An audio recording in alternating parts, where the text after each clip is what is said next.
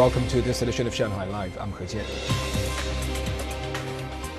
Eight new Japanese movies will be screened in Shanghai from December 11th to 18th as part of the Japanese Film Festival. Organized by the Shanghai International Film Festival and Shanghai Art Film Federation, their goal is to promote cultural exchanges between Chinese and Japanese filmmakers. Sun Siqi has more.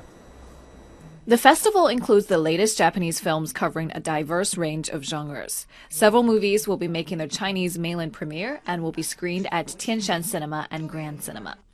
The movies include Hokusai, suspense thriller Silent Tokyo, youth movie Our Story, and several others. Hokusai was the closing movie at the 2020 Tokyo International Film Festival. It's a biopic on Japanese artist Katsushika Hokusai, who was famous for his colored woodblock prints that went on to become a massive influence in the art world.